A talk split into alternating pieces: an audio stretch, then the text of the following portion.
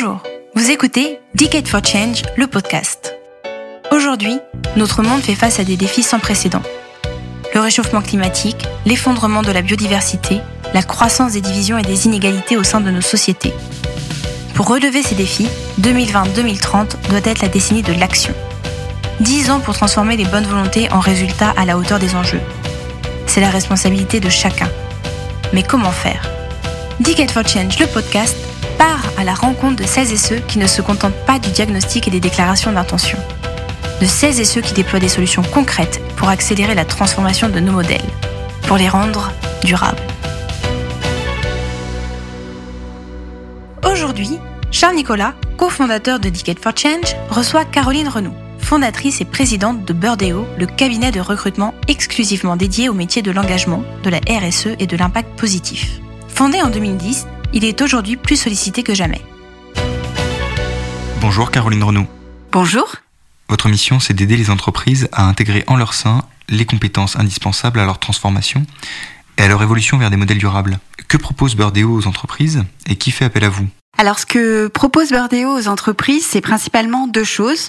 On fait du recrutement et de la chasse de tête, et on a également lancé une plateforme qui s'appelle People for Impact, avec un 4, où là, l'idée, c'est de pouvoir euh, proposer des freelances aux entreprises. Et bien sûr, le fil rouge de tout ça, c'est qu'on est uniquement sur des métiers euh, d'engagement, d'impact positif, de RSE et de développement durable.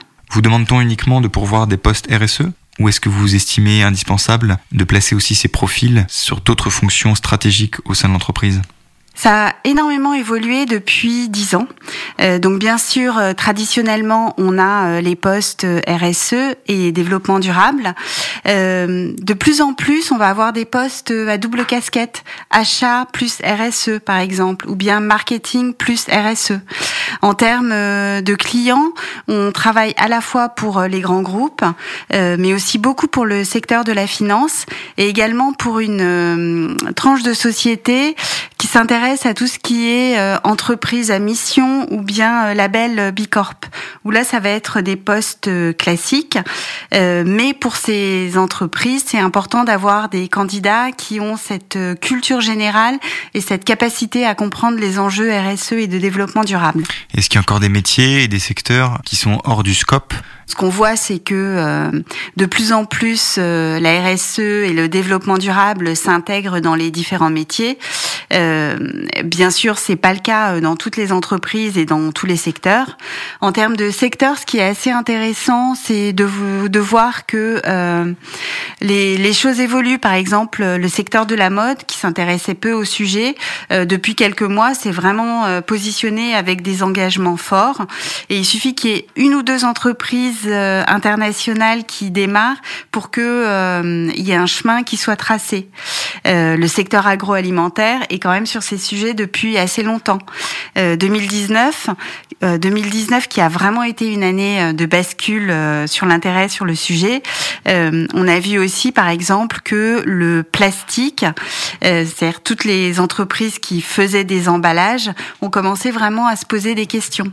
Un truc qui a énormément fait bouger les choses, c'est le secteur de la finance, puisque de plus en plus, euh, le secteur de la finance, euh, avant d'investir dans une société, vont également regarder les politiques euh, RSE ou ce qu'on appelle les critères ESG, environnement, social, gouvernance.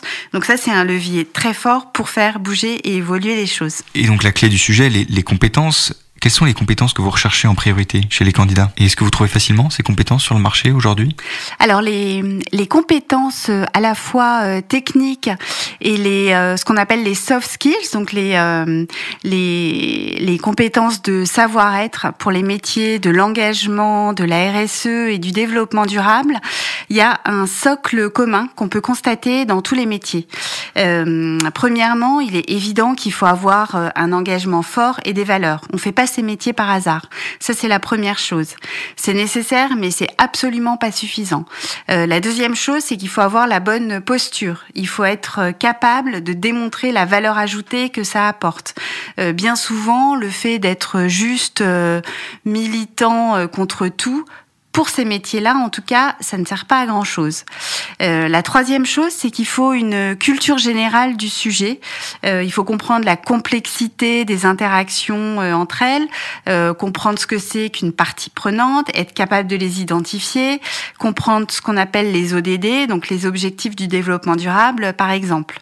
Euh, ensuite, il faut savoir conduire le changement parce que euh, parce que c'est c'est c'est beaucoup euh, c'est beaucoup de transformation. Et puis après il y a un certain nombre de euh, de, de, de, de, de qualités qu'on a identifiées chez les gens qui réussissent. C'est l'audace la ténacité le courage et l'humilité. Et les candidats à ces missions qui sont de plus en plus nombreux ils en sont bien conscients? Alors, est-ce que les candidats euh, qui souhaitent donner du sens à leur travail sont conscients de tout ça? Euh, Je dirais ça dépend. Euh, J'ai quand même un certain nombre de candidats qui viennent à moi et qui me disent voilà, moi je fais du vélo, je mange bio, et, ils pensent que ça suffit. Alors certes, c'est bien d'être en accord avec euh, ces engagements, mais euh, ce sont des métiers qui sont qui sont plus difficiles parce qu'il faut convaincre, parce qu'il faut comprendre, et donc avoir des convictions, c'est une euh, bonne chose, mais il faut aussi se renseigner et comprendre toutes les interactions euh, sur ce que je vous ai dit, les ODD, euh, la complexité des parties prenantes. Et ces compétences, est-ce que vous les trouvez facilement sur le marché? Globalement, c'est difficile. On fait beaucoup ce qu'on appelle, alors dans mon métier, on fait à la fois du recrutement par annonce, c'est-à-dire on pose des annonces et on fait de l'approche directe, ce qu'on appelle la chasse de tête. Pour beaucoup, beaucoup de postes et de plus en plus, on doit faire de l'approche directe parce qu'il n'y a pas suffisamment de candidats qui répondent. Et quand on fait de l'approche directe, c'est souvent très difficile de trouver les bonnes compétences. Euh, pourquoi? Parce que euh, c'est des métiers, comme je vous disais, qui sont euh, difficiles. Il faut vraiment un, un, socle de compétences techniques très fort. Souvent, pour les postes très seniors, il faut aussi ce qu'on appelle du leadership d'influence, un réseau, et puis les soft skills dont je vous parlais courage, audace, ténacité, humilité. Aujourd'hui, quels sont les parcours de formation qui permettent le mieux d'acquérir ces compétences? Alors la première option, c'est si euh, si c'est quelqu'un qui est étudiant, euh, qui s'appuie sur sa formation initiale, ingénieur, finance, marketing, communication, et euh, qui fasse et que cette personne fasse idéalement un complément, un master RSE, développement durable ou finance durable. Enfin, il y en a un certain nombre sur le marché aujourd'hui. quelqu'un qui est un cadre expérimenté, effectivement. Je je conseillerais vraiment de refaire une formation. Alors ça peut être une formation courte, ça peut être une formation euh, plus longue, euh, de s'intéresser à ces sujets, donc de faire euh, de la veille parce que c'est des choses qui vont évoluer très vite et de commencer à cultiver un réseau sur le sujet parce que c'est c'est ce sont des métiers où le réseau est important parce qu'on va on, on va plus vite quand on connaît les gens autour de soi et souvent, c'est assez facile de rencontrer des gens parce que globalement, moi, ce que j'ai trouvé, c'est que euh, c'est des gens qui ont envie de, de, de, changer le monde, de faire avancer les choses. Donc, ils sont plutôt très ouverts à ouvrir euh, leur euh, carnet d'adresses. Ce que je voulais euh, ajouter aussi, c'est euh, d'essayer de faire des petits stages, des, des, des, des, missions, enfin pour avoir des premières petites expériences sur le sujet. On n'a pas besoin besoin d'avoir des années et des années d'expérience. De toute façon, ça n'existe pas puisque c'est des choses euh, qui sont nouvelles.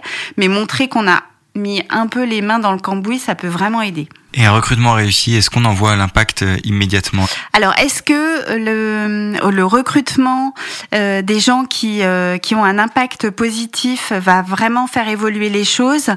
Euh, Oui, Bien souvent, il faut quand même que la direction générale ou le board, euh, qui est au moins une personne qui a envie d'y aller aussi. Et on, euh, moi, j'ai pu voir euh, des transformations, notamment dans le domaine agroalimentaire ou dans le domaine des cosmétiques, où il y a eu une vraie transformation sur l'approvisionnement et sur l'offre qui a été faite aux consommateurs. En parlant en particulier des postes de directeur RSE ou de directeur du développement durable, on voit qu'il monte de plus en plus dans l'organigramme de l'entreprise, qu'ils rejoignent maintenant les COMEX et les comités de direction.